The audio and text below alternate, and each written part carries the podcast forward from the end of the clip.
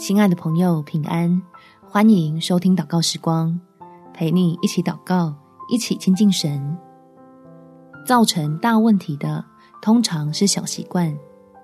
在哥林多前书第十章第二十三节，凡事都可行，但不都有益处；凡事都可行，但不都造就人。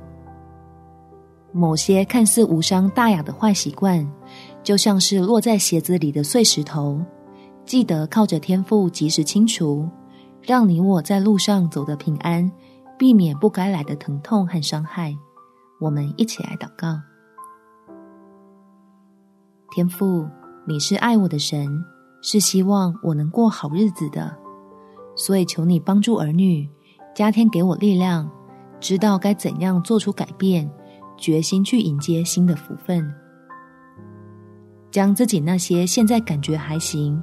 但将来可能会有问题的习惯，试着调整，用更好的新习惯取代，让我可以对新的一年充满期待，期待自己可以更有活力、更有自信、健康且兴盛的跟随主耶稣，领受还有很多以前未曾经历的丰盛。